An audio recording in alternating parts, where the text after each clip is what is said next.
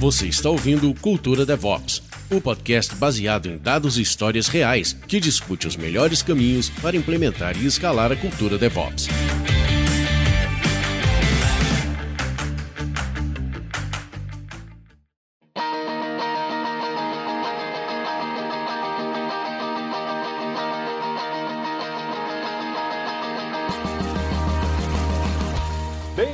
Podcast Cultura DevOps, o podcast para quem busca entender sobre o tema e se destacar no mercado com maior velocidade de inovação e qualidade nas entregas. Aqui discutimos através de dados e histórias reais os melhores caminhos para implantar e escalar a cultura DevOps e colher resultados relevantes como maior throughput, segurança e experiências para os seus clientes. E hoje nós temos aqui dois grandes convidados aqui da Objective. Queria agradecer a presença de Gabriel Takeuchi. Dá um oi, Takeuchi. Opa, bom dia. Opa! E aí, Marcelo, bem-vindo também? E aí, pessoal, beleza? Beleza, eu vou pedir para cada um de vocês se apresentar para o pessoal que está escutando a gente ou assistindo poder conhecer um pouquinho mais. Gabriel, você pode começar a se apresentar brevemente quem é o Takeuchi, o que você faz, você trabalha aqui no Object, onde, quanto tempo? Dê uma introdução de você mesmo para os nossos ouvintes ou telespectadores. Legal, bom, então, meu nome é Gabriel Takeuchi, mais conhecido como Takeuchi.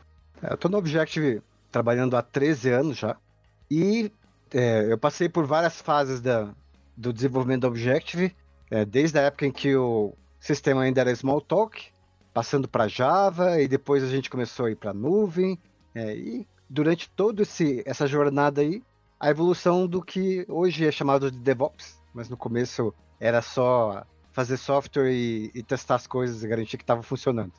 Boa, legal. E você, Marcelo? Conta um pouquinho da sua história aqui da Objective. Legal. E aí, pessoal, beleza? Então, é Marcelo Luiz Walter, Marcelo Walter, MW.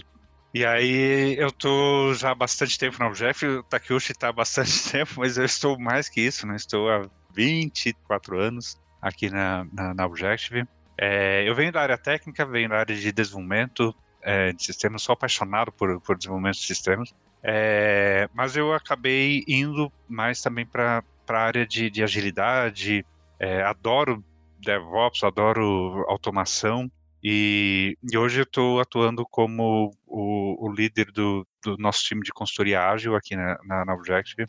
É, a gente trabalha com agilidade desde o início né, do, do movimento, lá em 2000 para 2001 gente começou a usar muito Extreme Programming. Acho que Extreme Programming tem bastante a ver com, com, com DevOps, a gente vai falar um pouquinho sobre isso. Mas, é, enfim, é paixão antiga aí. É, e aí estamos aí, aí para ajudar aí todo mundo aí, legal. Boa, show de bola. Eu acabei não me apresentando, eu vou ser o host desse podcast. Eu sou o Wagner Fusca, estou aqui há cerca de um ano e meio na Object, atuo como consultoria ágil, também em, gosto muito de DevOps, então Sei que esse papo vai ser bem legal para todos.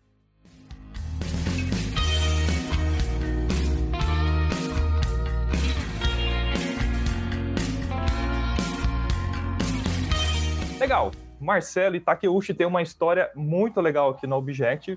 E essa história se confunde com o DevOps, igual o Takeuchi já trouxe. E aí a primeira pergunta eu deixo bem aberto para um dos dois começar, é o que é o DevOps para Objective e o que, que tem de diferente na Objective quando a gente fala de DevOps se comparado ao mercado? Aí deixo para um dos dois começar, fique à vontade.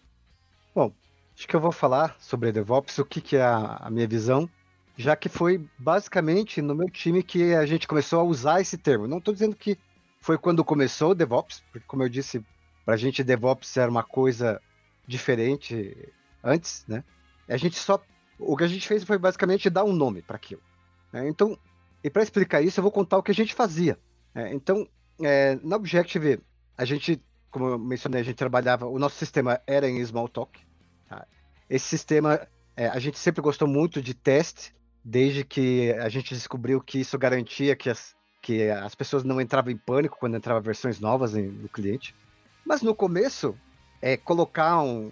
produzir um build, produzir um sistema para colocar em produção era uma coisa muito manual a gente tinha uma pessoa, é, um cargo na Objective que chamava Builder. Tá? E o que, que, era o Builder? O Builder ele era, um, ele era um estagiário que chegava às 11 horas da noite no Objective, abria o sistema, a ferramenta de build, que era o Objective, Object Smalltalk. Aí construía um build, aí ele abria o Java, né, uma, uma ideia de Java, compilava o sistema e rodava os testes na mão. E a situação a gente considerava que era um tanto incômoda, então a gente pensou, poxa, isso é meio. parece uma coisa é, ultrapassada, né? Um, parece que a gente tá fazendo alguma coisa errada. Né? A gente precisa de um cara que vai lá manualmente, depende que ele aperte o botão, ele passa a noite inteira olhando para a tela para ver se não deu alguma coisa errada. Né? É claro que ele não fazia isso, ele ficava lá fazendo a, a tarefa da universidade ao invés de, de qualquer outra coisa.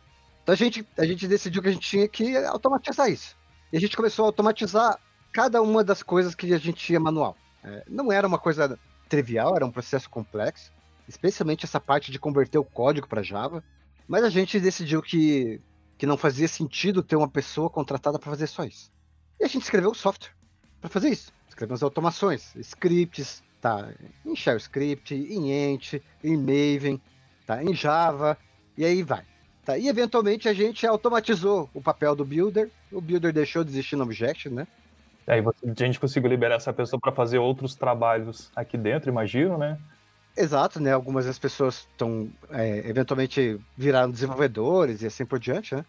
Tá, isso foi que, onde começou o que a gente chama de DevOps, tá? A gente já, já tinha implantado aí uma ferramenta de, de integração contínua, né? Que era o Hudson. A gente tinha é, o processo de build automatizado e eventualmente a gente começou a aprovisionar máquinas.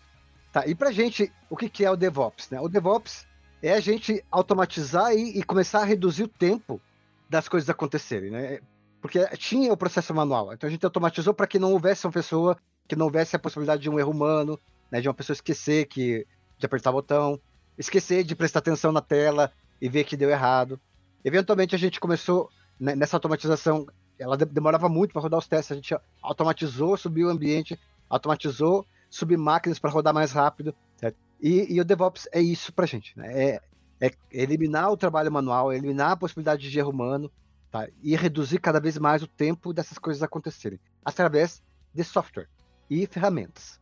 Né? Então, a gente não está limitado a fazer só, só uma coisa, que é a, a, a, só trabalhar com a infra que roda os testes, ou só fazer os scripts e os pipelines. A gente enxerga que o DevOps está em tudo. Tá? E a gente começou a enxergar que reduzir esse tempo não era só software, inclusive. Com o tempo a gente foi percebendo que a gente precisava de, de colaboração das pessoas para que isso funcionasse. Porque né, quando a gente ia lá e precisava subir o ambiente na Amazon para rodar os testes, a gente descobriu que a gente tinha que falar com o cara. Aí o cara levava um tempo para liberar um, um acesso, tá? Aí você tinha que. A gente precisava que alguém desse permissão fazer alguma coisa, e isso levava tempo. Então, a gente, então a gente precisava que essa pessoa colaborasse, que essa pessoa nos desse acesso para as coisas que a gente precisava. Então aí você começa a perceber que reduzir o tempo não, não depende só de software, não depende só de ferramenta. Depende das pessoas colaborarem. São interações né, que você tem. É. Então, aos poucos, as pessoas que precisavam da gente, desse serviço que a gente estava fornecendo, vamos dizer assim, né?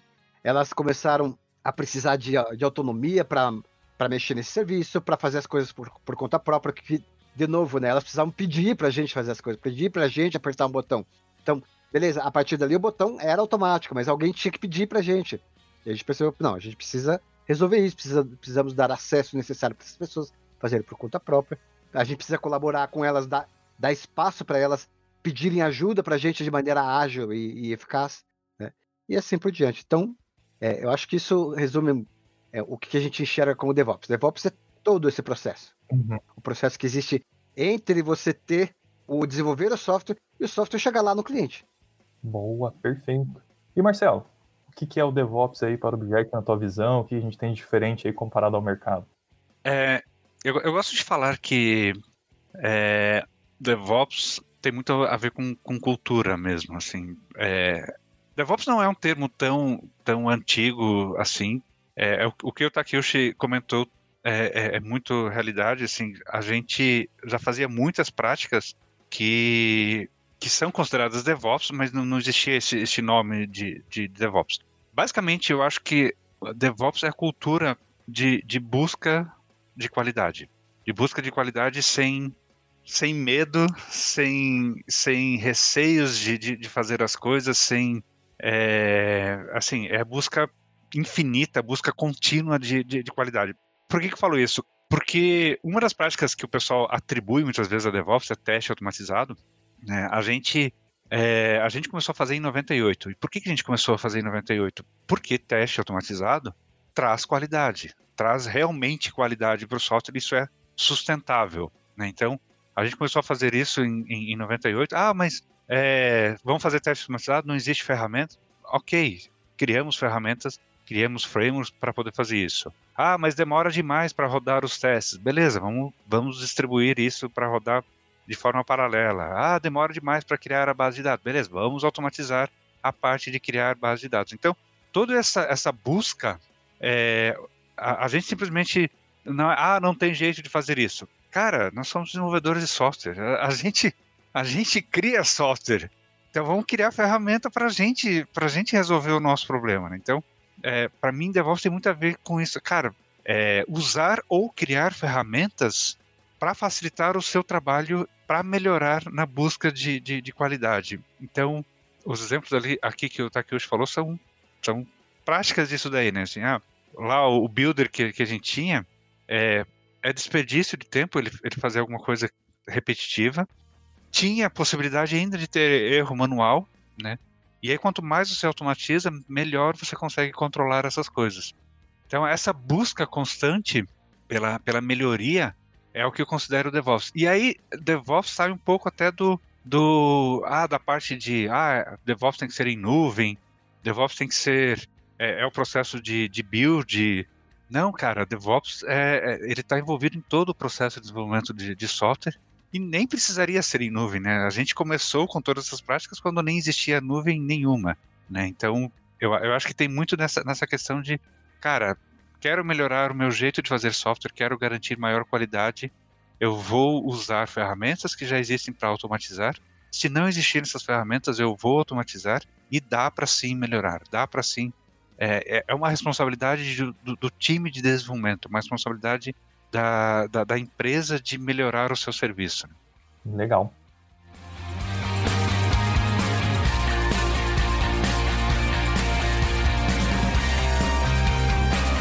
que me chama atenção nesse papo aqui, é, aí Takeuchi e Marcelo, se quiserem complementar, é que parece, se eu estou fazendo uma leitura correta, nunca foi um caminho claro do início ao fim, né? Sempre foi um caminho que você deu pequenos passos e, dado os feedbacks que o próprio DevOps trouxe, novas decisões foram sendo tomadas e decisões que foram gerando melhoria.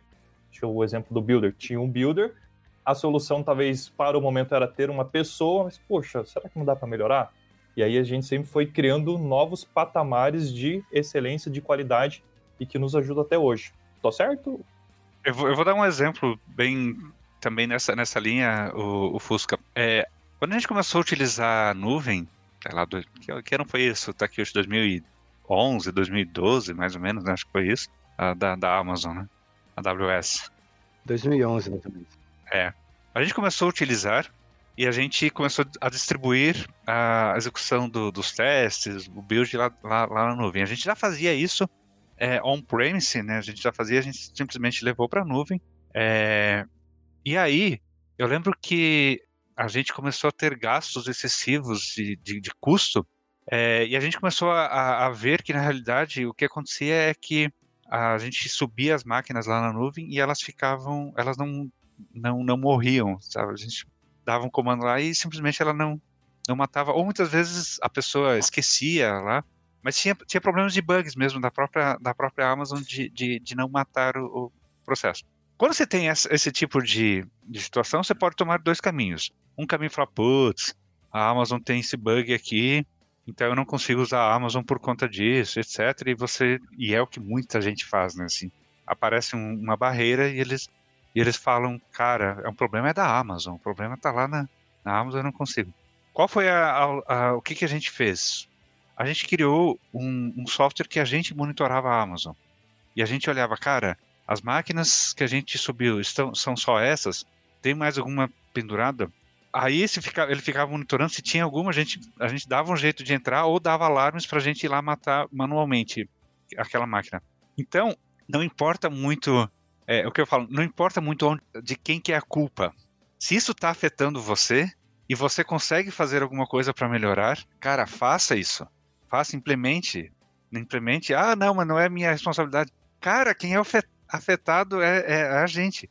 É essa ação é, contínua né, de, de, de não parar no, nos obstáculos, né, de puxar para si é, essa, essa autonomia, a, a, responsabilidade de, de resolver. É, não é, você nunca vai encontrar o um mundo ideal, né? Você, você precisa dar um passo, você vai encontrar um, um problema e aí você vai lá e, e fala, cara, eu vou dar um jeito de, de resolver esse problema. Então, os testes, é, a gente passou por centenas, acho que, de melhorias de, de velocidade dos testes porque assim, melhorava, aí chegava um tempo, a gente aumentava o número de testes automatizados, começava a degradar de novo. E aí a gente, beleza, o que, que a gente consegue fazer para melhorar mais ainda? É um processo de incremental, é um processo onde você vai colocando é, uma melhoria aqui, depois uma melhoria lá, e assim você vai deixando mais maduro o seu, o seu processo e ganhando mesmo. Acho bem interessante, a gente falou assim, essa questão da autonomia. De fato, a gente gera esse ambiente de autonomia onde a gente pode tomar essas decisões, né? De eu sou responsável, eu posso fazer isso, eu posso monitorar. Eu acho que bem no início aí da nuvem, imagino que a Object foi bem pioneira. Em 2011 não se falava tanto, né? E, puxa, já vimos a solução, vamos lá experimentar?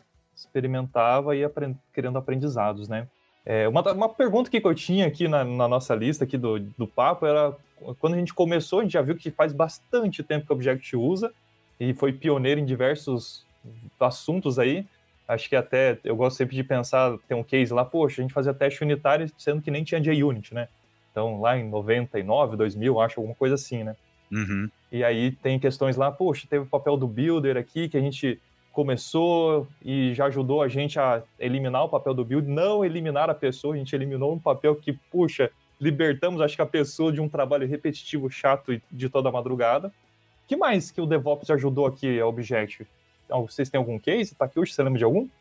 Olha, o, o DevOps trabalhou principalmente em reduzir o tempo, sem perder a qualidade sempre. Então a gente sempre busca, como o Marcelo falou, a gente sempre busca é, ou reduzir o tempo da entrega ou aumentar a qualidade, né? trazer mais garantias. Tá? O nosso principal case que a gente fala é esse, é o case do, do, da execução dos testes do nosso produto principal. Mas eu acho que um case que que é, a gente acaba, muitas vezes as pessoas nem associam a DevOps, é a questão da comunicação. Então a, gente, a gente fala que, como, como, eu falei assim, uma das coisas mais importantes, é, o, o, que o DevOps busca não é, não é só uma questão é, técnica, né? é uma questão processual, é uma questão de reduzir o tempo e reduzir independente de onde você vai atuar. Né? E para você reduzir esse tempo, você tem que melhorar a comunicação. É uma das, na verdade, sim, eu diria que é até mais importante do que a tecnologia, é as pessoas se comunicarem bem, porque se comunicando bem, você torna as coisas mais rápidas, né? Imagine quantas vezes uma pessoa não passa pela, por aquele problema, ah, eu falei para fulano, e daí só no dia seguinte que o fulano foi lá e leu minha mensagem, aí não, uma semana depois alguém falou, ah, agora que você me fala isso, né? Então toda essa questão né, de comunicação, e essa comunicação às vezes não é só de falar, mas é de acompanhar, de você saber como as coisas estão funcionando? Eu diria, e uma, e uma das atuações que, que eu acho que vale a pena mencionar do DevOps, tá? que não é do time de DevOps apenas, mas da Objective na cultura e no espírito do DevOps, é o Sincera, que é uma ferramenta que, que a Objective tem desenvolvido já há um bom tempo. É, eu, eu não sei exa precisar exatamente há quanto tempo, mas eu diria que já faz aí uns oito anos, quase, nas suas várias encarnações, desde uma época que ele se chamava Lousa, e depois passou a se chamar Lousa Full Stack, depois Taskboard e hoje em dia é Sincera, né? Que é o quê? É um quadro Kanban que envolve não só o quadro Kanban, mas envolve uma série de indicadores, uma série de, de ferramentas que permite o quê? Permite as pessoas se comunicarem. Mas como assim se comunicar? O quadro Kanban comunica? Mas é claro que comunica, né? Na verdade, as ferramentas é uma ferramenta de comunicação porque através do quadro Kanban você olha para um quadro e vê. Então, quando o desenvolvedor vai lá, né, e, e termina o seu desenvolvimento e puxa uma, uma ferramenta para review, é, desculpa, um card para review, né? E diz, ó, eu tô terminei meu desenvolvimento, está em review agora. Então, é, alguém vai lá e viu, ah, isso aqui está em review, certo? E daí na hora que esse alguém pode ser, por exemplo, um, um gestor, né? um gerente de projeto que tem que se comunica com o cliente e daí toda semana ele tem um, uma reunião com o cliente e ele apresenta lá ó, como é que estão as coisas. Aí o cliente pergunta, ah, mas e aquela coisa lá que eu pedi, aquele botão que eu pedi, né? Assim, ó, aquela funcionalidade que eu pedi, como é que ela tá? Então o gestor vai lá, olha para o quadro e fala, ó, tá em review. Então a gente já passou da fase de desenvolvimento e estamos agora revisando, certo? Então, isso faz com que o cliente é, saiba que a coisa está progredindo. Ah, na semana passada estava em desenvolvimento, agora está em review. Daqui a pouco você diz, ah, foi entregue. Agora está no ambiente de, é, de QA. Você já pode ir lá no ambiente de QA e acessar. Então, todo esse processo de comunicação faz parte do DevOps. Não do DevOps como uma ferramenta do, do ciclo de build etc. Mas, do, mas da cultura de DevOps, de comunicar as pessoas no ciclo. Né? E, e, à medida que as pessoas sabem que as coisas estão acontecendo, quanto mais rápido a gente consegue comunicar isso, mais rápido a entrega ocorre. Porque se eu puxei, se eu disse que a tarefa está concluída e está pronta para ser testada, imediatamente o time de QA ele vai começar a testar. Ele não vai esperar, porque ele já sabe que está entregue. Ele já sabe que ele pode testar. Tá? E eu, eu diria que esse é um, acho que é um outro case que é, muitas vezes não está dentro do que as pessoas pensam como DevOps por aí. Né, todo mundo pensa DevOps, pipeline, ou pensa a cloud, né? Mas é comunicação. E você fazer as pessoas saberem que a coisa aconteceu o mais rápido possível. Essa agilidade toda faz parte também. Tá? Eu acho que é um case que, que vale bastante a pena mencionar né, e ressaltar aí como uma coisa que a Objective está trabalhando, ela tem trabalhado para melhorar e continua trabalhando. Eu vou complementar esse mesmo case é, que o Takeo está falando, só para algumas pessoas muitas vezes não, não, não têm noção do quanto a gente consegue automatizar e melhorar e facilitar as coisas. Às vezes, eu, eu como a gente está atuando muitas vezes em, em, construir ágil, a gente fala algumas coisas e o pessoal fala: não, não tem jeito de, de melhorar isso aqui, não tem jeito de, de, de facilitar. É, esse exemplo que o Takeuchi comentou, é, ah, eu consigo ver as tarefas andando ali no quadro, saber onde que elas estão, etc.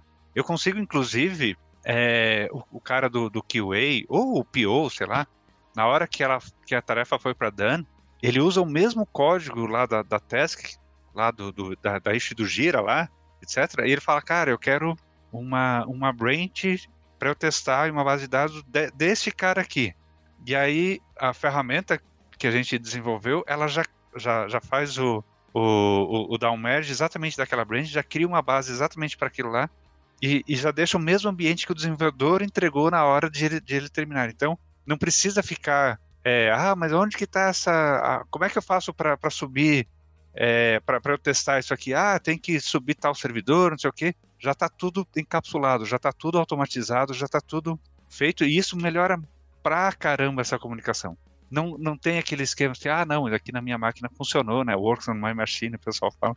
Não, cara, é o mesmo ambiente, é o mesmo ambiente que você consegue reproduzir. Quanto mais você automatiza, melhora a comunicação, justamente porque você está falando sobre as mesmas coisas. Se deu um problema em um lugar, é, é fácil o, também o, cara do QA, o QA, o PO, o cliente mesmo falar assim, ah, é, cara, eu tive um problema aqui. Beleza, é, eu vou executar exatamente os mesmos passos, porque está tudo automatizado, então ele garante que, que faz isso, e aí eu consigo visualizar sem precisar ter que ficar repetindo, perda de, de informação ali no meio. Ah, mas é porque tem tal plugin instalado, não sei o que. Cara, você elimina tudo isso aqui. Então, o, o DevOps, ele, é, ele, ele traduz, ele padroniza a comunicação e isso facilita muitíssimo o processo como um todo.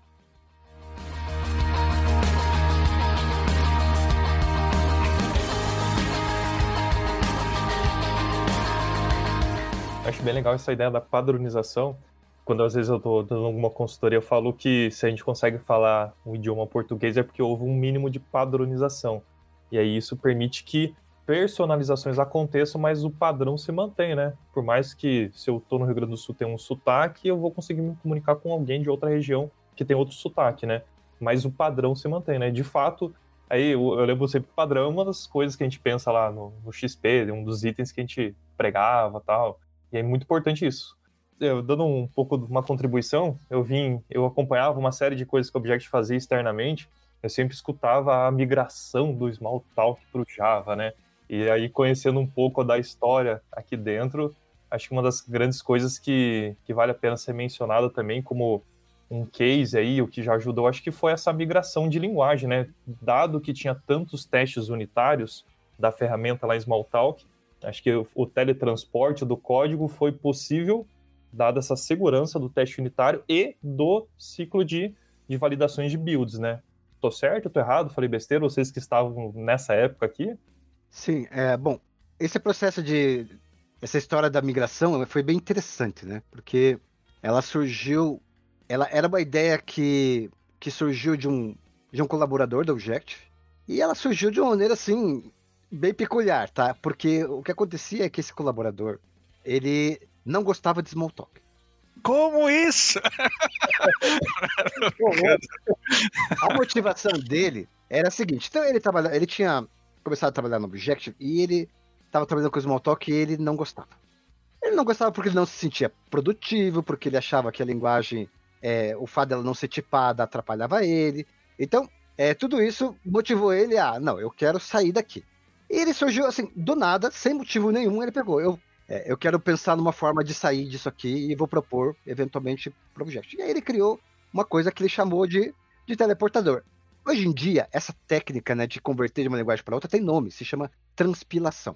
Mas naquela época não existia isso, tá? não se falava em transpilação. Tá? Então essa ideia era totalmente maluca. Tá? E ele trabalhou é, por meses nisso aí, sem nenhum ganho pessoal, ah, nenhum ganho assim, que ele, que ele vislumbrava, ah, isso vai, vai dar um ganho. Ele só pensou, eu só quero me livrar do, do small talk. Tá? Então ele trabalhou em casa, de madrugada, tá? de noite. E no final do, daquele ano teve um evento no Object, que era o simpósio, né? Que é, é, tipo, é um evento, era um evento técnico parecido com o simpósio que você ouve por aí, só que era só do Object. E ele apresentou esse case pro pessoal do Object. Né? É, e o, o, o CEO, em paralelo, ele já estava pensando que um dia seria necessário. Tá, isso eram coisas independentes. Ele estava pensando que um dia seria necessário que o objeto saísse do Smalltalk. Mas por um motivo diferente. Não porque ele não gostava do Smalltalk, mas porque ele estava enxergando que o mercado estava se distanciando desse tipo de linguagem de programação. Ele enxergava essa linguagem como uma linguagem de nicho que não era interessante para as empresas de tecnologia que existiam. E aí casou as duas coisas, né? O desejo de conquistar mais mercado, de é, com o desejo de se livrar do small talk, né? Aí naquele momento, isso só acendeu quando o, o, o, nosso CEO da época viu a apresentação, isso acendeu um brilho nos olhos dele. E ele foi lá e, e conversou com esse colaborador que, não, que na época não era ninguém de destaque, é, vamos dizer era assim. Era um desenvolvedor, era um desenvolvedor bom, um ótimo desenvolvedor, mas era um desenvolvedor. Isso, ele era um desenvolvedor, não era ser um gestor ou um líder, não, ele era um desenvolvedor. Muito bom, mas era um desenvolvedor. Ele lá e conversou com esse cara e falou: Ó, eu gostei muito do que você falou e a gente vai, vai pensar nisso aí. Vamos. Tá, eu vou. É, daqui a pouco, assim, assim que possível, eu vou, vou montar uma equipe para você e você vai trabalhar nisso. Só que isso não aconteceu imediatamente. Passou algum tempo, tá? Esse desenvolvedor é, ficou um tempo trabalhando no Objective, ele eventualmente ele continuou irritado com o Smalltalk, ele estava inicialmente muito animado com a ideia de que de que ele ia poder se livrar do Smalltalk, só que isso não aconteceu imediatamente. E aí chegou uma hora e ele falou: Olha, é, obrigado, mas eu vou sair da Objective para ir trabalhar em outro lugar porque eu não me sinto confortável trabalhando com o Smalltalk. Né? E, e, aí o senhor, e aí o senhor falou: Não, você não vai sair daqui, tá? Agora, eu, você, nós vamos construir uma equipe agora e você vai começar agora a trabalhar naquilo que você falou. E aí ele começou. Isso foi mais ou menos um ano e meio, dois, é, quase um ano e meio depois tá, daquela palestra. Então a motivação ela tem a ver com a melhoria, né? Claro. Mas ninguém pensava assim, ah, eu vou entregar mais rápido. Tinha uma motivação de produtividade da, na cabeça do desenvolvedor, que assim, o, o motivo dele não gostar do Smalltalk não era assim um preconceito. É porque ele não se sentia produtivo trabalhando naquela ferramenta. Ele, ele sentia que, que as pessoas não eram produtivas trabalhando com aquele ferramental, né? Produtivo porque ele não tinha tipagem, porque porque o, build era lento, porque o ferramental que existia para Smalltalk era, era um ferramental de nicho, tinha uma comunidade muito pequena, então você acabava não podendo aproveitar o que, o que havia de melhor no mercado, enquanto do outro lado havia uma, uma motivação comercial de enxergar que o mercado não estava interessado naquilo. Né? Então, você pode dizer que, assim, o ganho de produtividade tem a ver com o Smalltalk, certo? Então, com, desculpe, com o Smalltalk não, perdão, com o DevOps, né? Que é, que é o que eu estava falando, a gente quer produtividade, quer entregar mais rápido. Então, ele, é, a questão da qualidade, tá? Ela não estava necessariamente envolvida com, com, com, esse processo de migração, tá? A migração não foi motivada pela qualidade, pela melhoria de qualidade. Ela foi uhum. motivada pelo ganho de produtividade. Porque a questão da qualidade, ela já vinha antes, tá? No Smalltalk, é, a, questão dos testes, a Objective já, já fazia teste, já tinha mais de 14 mil testes de integração. Tá? Já era muito teste. Então, a Objective, desde do, dos vídeos lá de 98, já era preocupada com, com qualidade. Mas a migração tem a ver com a produtividade. As duas coisas têm a ver com, com DevOps. Com certeza. Tá? A qualidade e a produtividade, certo? A gente não quer só entregar com qualidade, a gente quer entregar rápido, mas a gente não quer só entregar rápido, a gente quer entregar com qualidade. Então, é um casamento. Então, a gente entende que o DevOps é esse casamento também, né? ele está envolvido. Não basta você entregar é, um, qualquer coisa para o cliente, né? mas também não adianta você demorar um tempo absurdo para entregar.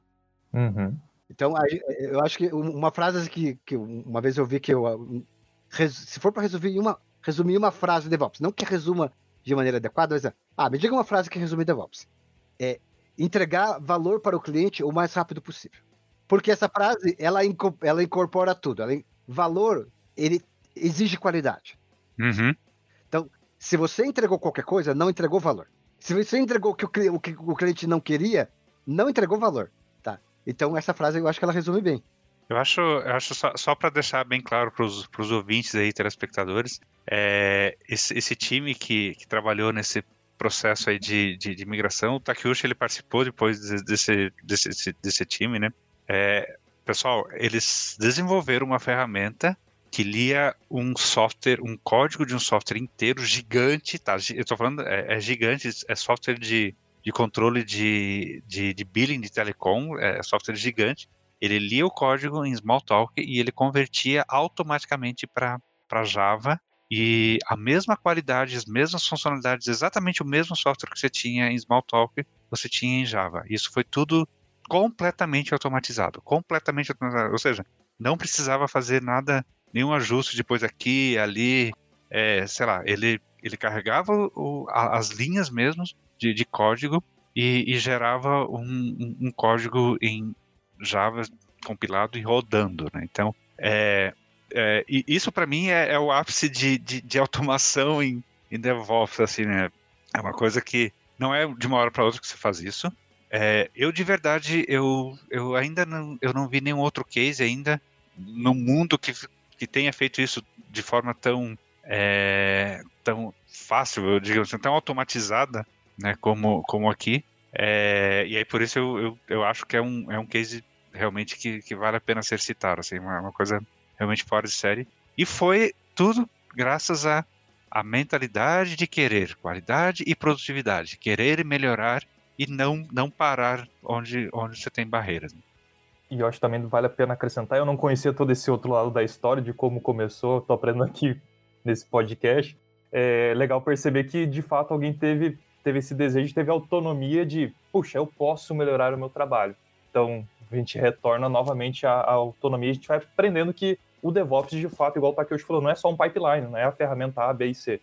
Ela é muito além do que muitas vezes a gente coloca, às vezes, o DevOps numa caixinha de, não, coloca o pipeline, é na nuvem, liga com ferramenta A, B e C. Puxa, olha o quanto mudou aqui na empresa, dado esse, esses direcionamentos, né?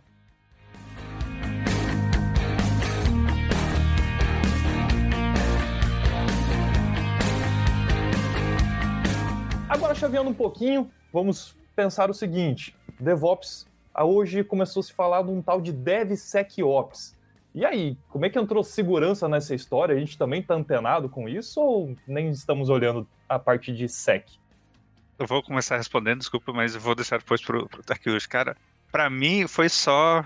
O pessoal só quis é, deixar o nome mais comprido, mais bonito. Para mim, segurança sempre fez parte de DevOps. Sempre é, assim, segurança é uma questão de qualidade, de robustez, de, de, de valor, assim, entregar um software com riscos, com vulnerabilidade, você está você tá lesando o cliente. E, e pela definição né, de, que o Takeuchi colocou, assim, de entregar valor, é, DevOps é, é, é para isso. E para mim, sempre a preocupação com, com segurança sempre foi algo já inerente no, no, no DevOps. Então, eu costumo nem usar DevSecOps. Para mim, eu uso sempre a, o termo DevOps e, e para mim tá junto. A segurança faz, faz parte. Takeuchi, o que, que você que, que você fala disso?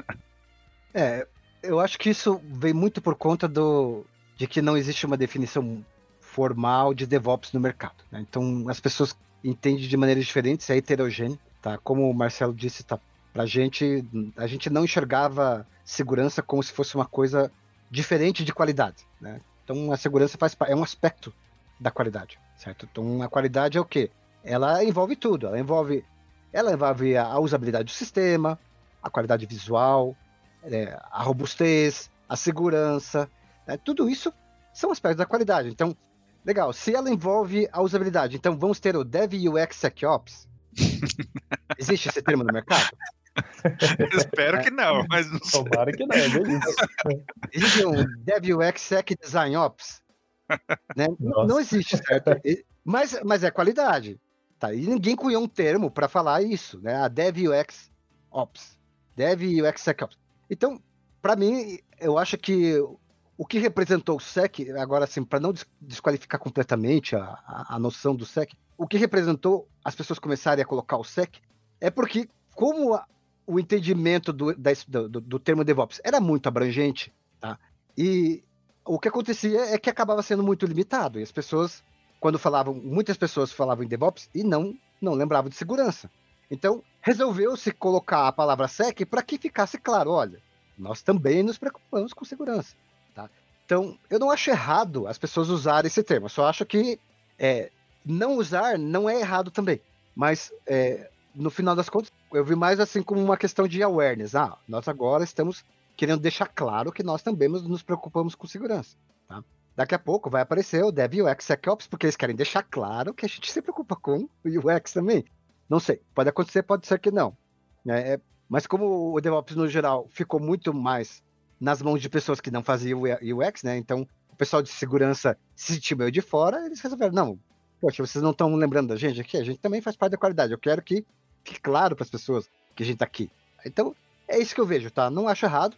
Eu uso, eu uso de forma intercambiável. Se eu quiser, é, como alguns clientes acabam perguntando, tá? então eu, às vezes eu acabo e, e falo, ah, deve ser só para ficar claro que a gente também está se preocupando com isso, a gente não esqueceu, tá? Mas assim, internamente a gente fala DevOps e acabou, porque é mais simples e a gente sabe o que significa. Uma coisa que assim há que, há que ressaltar é a preocupação com segurança, ela realmente ela está hoje mais evidente, né? Não, não só porque a gente está tendo mais problemas, mas realmente com a conectividade das coisas, ela, ela tem se tornado sim mais crítica.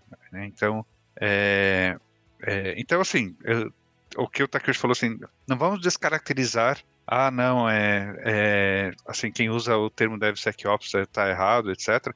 É, não, se isso ajudar a ter realmente a preocupação com, com, com segurança, é, é, válido, é válido, tá? Porque é, com os que a gente tem hoje, conectividade, algoritmos é, né, de que buscam vulnerabilidades, etc. Não dá para não pensar nisso. Isso, o que você puder fazer para melhorar essa qualidade de, de segurança, vale a pena fazer. E se for necessário usar o termo DevSecOps para você convencer lá o, os seus gestores, cara, a gente precisa, ó, tem SEC aqui, a gente precisa cuidar da segurança, vale, vale, tá? É muito, muito importante mesmo. Né, nessa história toda de, de nomenclaturas, eu lembrei de alguns lugares que eu já vi, ou palestras que eu já vi o pessoal usando People Ops. Eu falei, Ih, gente, peraí, é People Ops, é DevOps, o que que é? Tô confuso aqui. Eu falei, tá complicando, gente. Oh, volta pra essência, o que, que vocês querem? Acho que só um cuidado, mas se de repente alguém já ouviu People Ops, pô, comenta aí, fala, oh, a gente usa isso por causa disso, então fica um nome aí, mais um nome dentre tantos, né?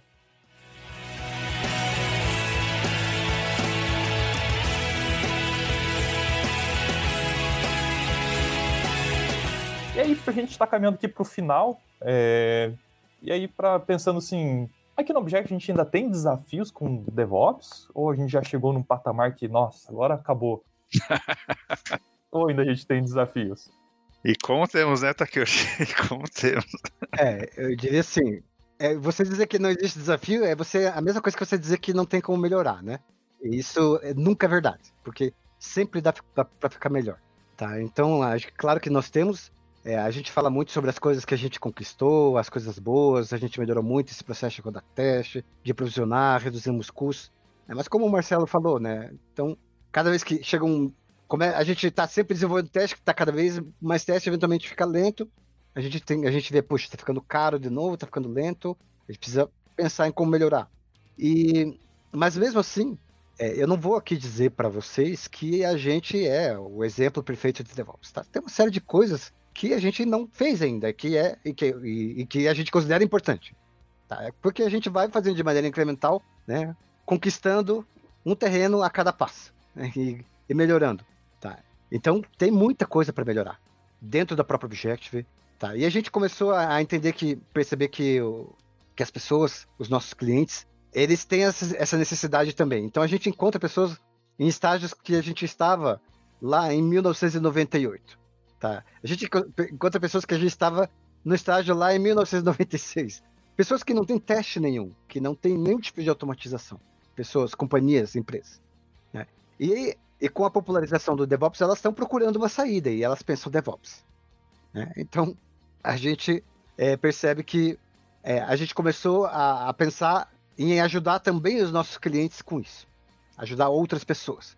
Tá? E a gente é, começa a atuar com essa nossa visão, que é uma visão um pouco diferente do DevOps que existe no mercado, né?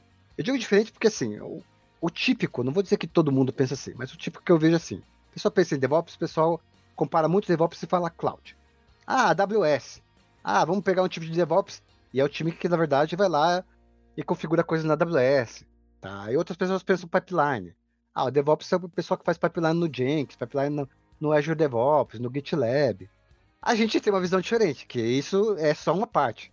E a gente chega com essa proposta de que se você se vocês estão querendo ajuda, a gente vai ajudar. A gente vai ajudar é, entendendo o seu problema e seguindo um processo que a gente seguiu no Objective, e assim, que é a gente vai chegar sem saber o que fazer e vai junto com você e vai usar a nossa mentalidade. O que, que a gente sabe? A gente sabe essa mentalidade, a gente tem essa cultura. E é isso que a gente traz para os clientes, essa cultura, essa mentalidade, essa visão de automatizar, de, de não, não esbarrar na, nos problemas que, que existem por aí, né? Não, não pegar e desistir só porque, ah, não dá para fazer.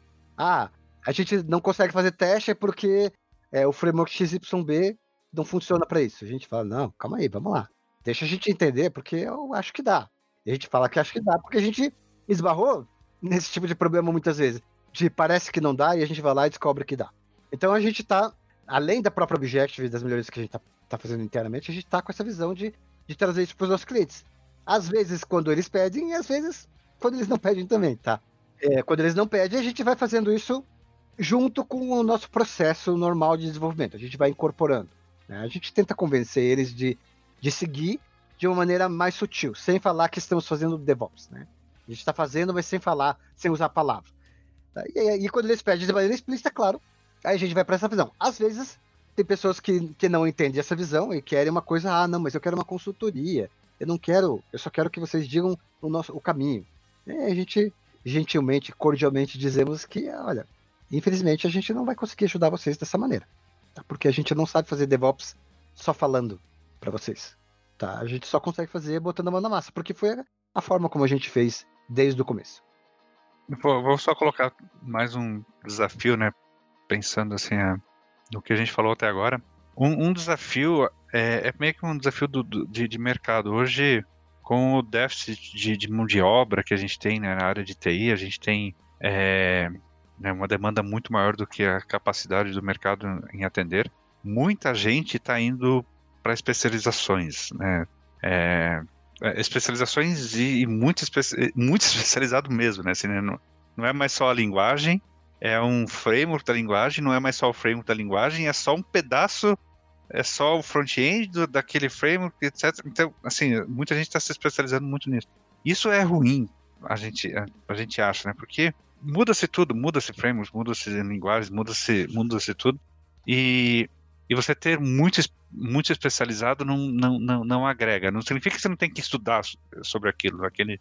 Sim, mas assim, o que a gente tá, tá, o que a gente tem tido um pouco mais de dificuldade de encontrar são pessoas que que sejam mais compromissadas com a cultura de melhoria, de, de, de evoluir, né? Então é, é, é uma, uma necessidade que, que a gente tem.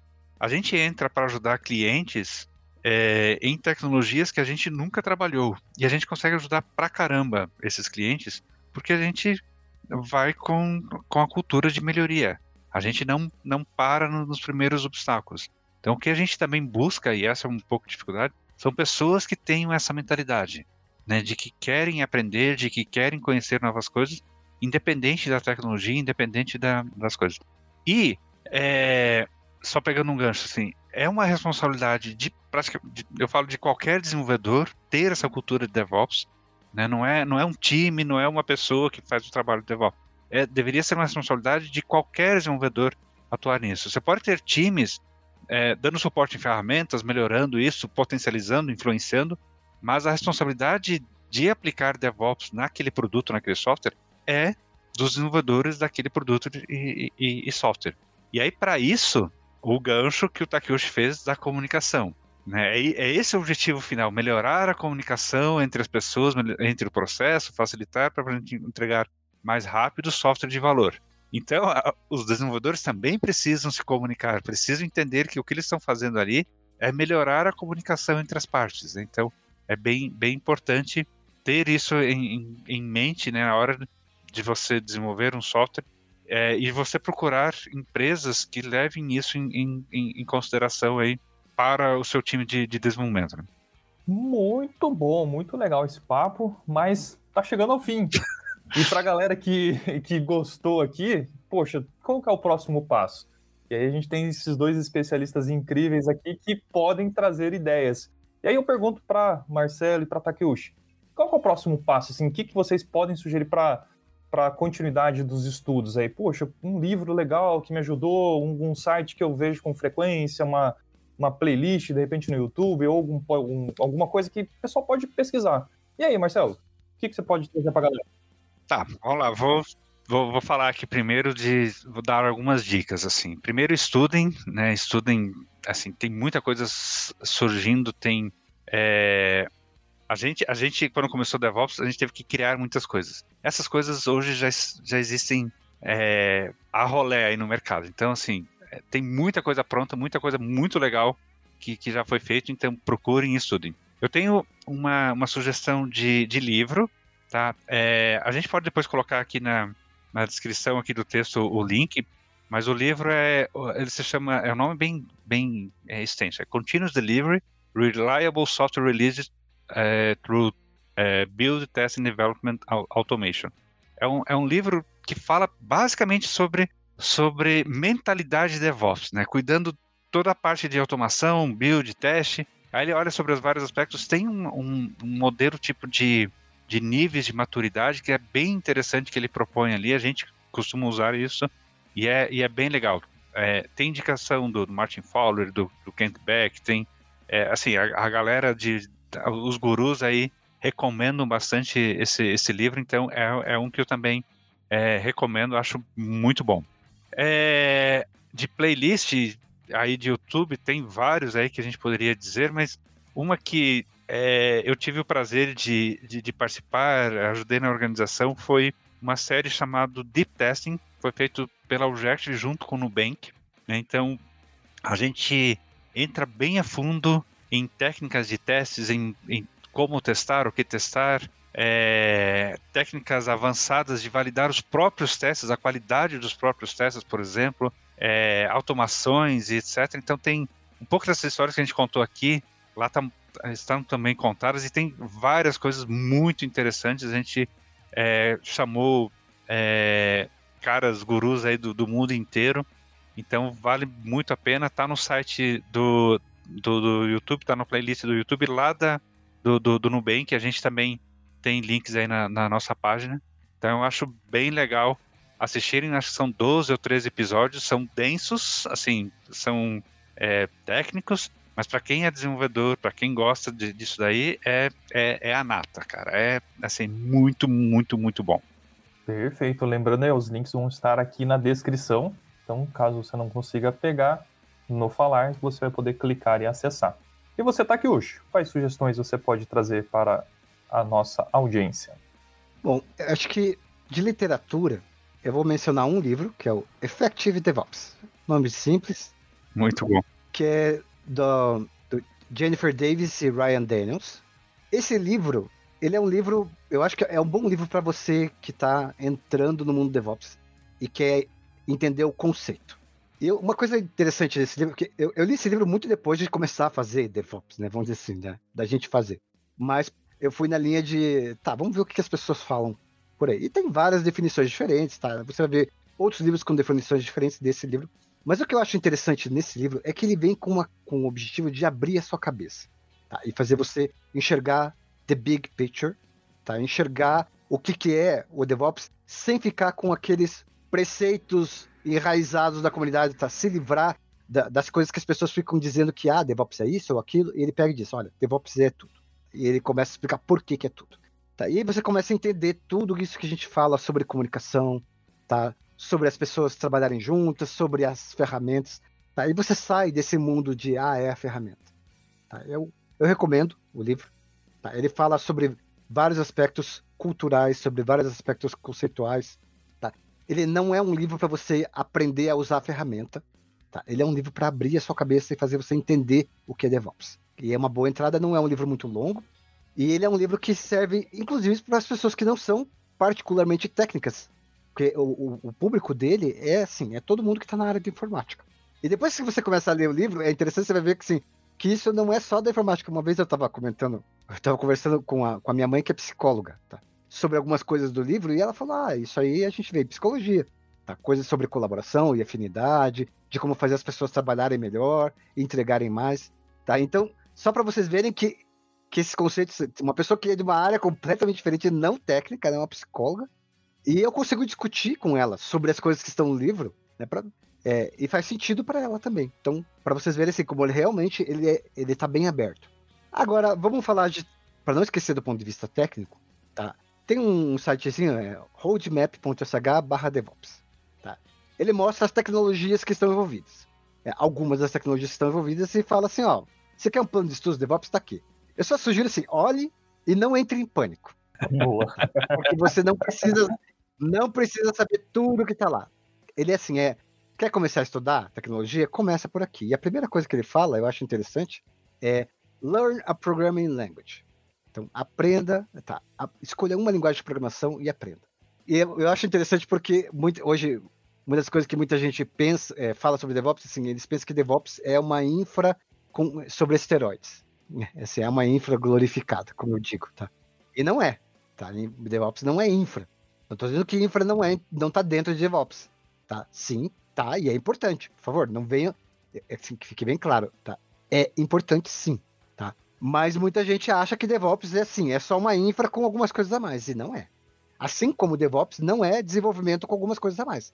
Não é, tá? Então, mas é, só que a, a, questão da infra é mais comum eu ver, na, eu ver no mercado as pessoas confundirem. Tá? Então, por isso que eu estou falando, o primeiro item é aprenda uma linguagem de programação. Se você vai focar em coisas de DevOps, né, em pipelines e automações, você não precisa ser necessariamente um, tá, um as, né, um gênio numa linguagem de programação, saber tudo sobre ela. Tá? Mas você precisa saber programar. É, e, e saber assim, não é saber programar para fazer sistemas gigantes, não. É saber programar para automatizar, porque automatizar é programar. E aí tem uma série de tecnologias que ele menciona. Ele vai falar de, de ferramentas de integração contínua, de ferramentas de armazenamento de artefatos, e vai, tá? Então, assim, é mais fácil você ler do que eu pegar e citar uma por uma. E por fim, é, o, o, que eu recomendo, assim, é abra sua mente mesmo. Por isso que eu falei do livro, tá? Se quer, quer aprender DevOps, quer implantar DevOps na sua empresa, tá? Quer, quer achar uma carreira de DevOps no, no mercado, abra sua mente, tá? E para você aprender coisas novas e para você entender esses conceitos todos né, e não se limitar, não se limite. Tá? Esteja sempre disposto a melhorar, disposto a aprender coisas novas, porque é isso que você vai enfrentar. Né? Não existe cada. As empresas dizem, ah, eu quero um, de DevOps, um, uma pessoa, um profissional de DevOps, você vai entrar lá, mas aí você vai ver que ah, aqui você tem que saber Azure DevOps. Aí você vai numa outra, você vai ter que aprender GitLab CI. E numa terceira, Jenkins. Tá, e aí? Você vai, você vai aprender tudo isso de antemão? Se você quiser, você pode tentar, só que vai dar um tilt na tua cabeça, tá? Então, assim, é, me é melhor você aprender o conceito e escolher um, uma ferramenta, se aprofundar um pouco mais nelas entender o conceito e daí ficar preparado para aprender outra se for necessário. Então, essa abertura eu acho bem importante. Boa! Show de bola! Chegamos ao fim desse primeiro episódio aqui do Cultura DevOps. Queria agradecer muito o Marcelo, agradecer Takeuchi aqui pela presença, pelas contribuições. Você pode encontrá-los nas redes sociais que vão estar aqui na descrição. Encontre eles no LinkedIn, Marcelo Walter e Gabriel Takeuchi. É, e pelas redes sociais você vai poder continuar o papo. E é isso aí. Em breve, novos episódios. Não deixe, se você gostou, compartilhe com os amigos, publique aí onde você trabalha, nos seus grupos. E em breve, novidades aqui no Cultura DevOps. Até mais, pessoal! Cultura DevOps é um oferecimento Objective para você se destacar no mercado com maior velocidade de inovação e qualidade nas entregas. Se você gostou do conteúdo, não deixe de compartilhar com seus pares e deixar o seu feedback.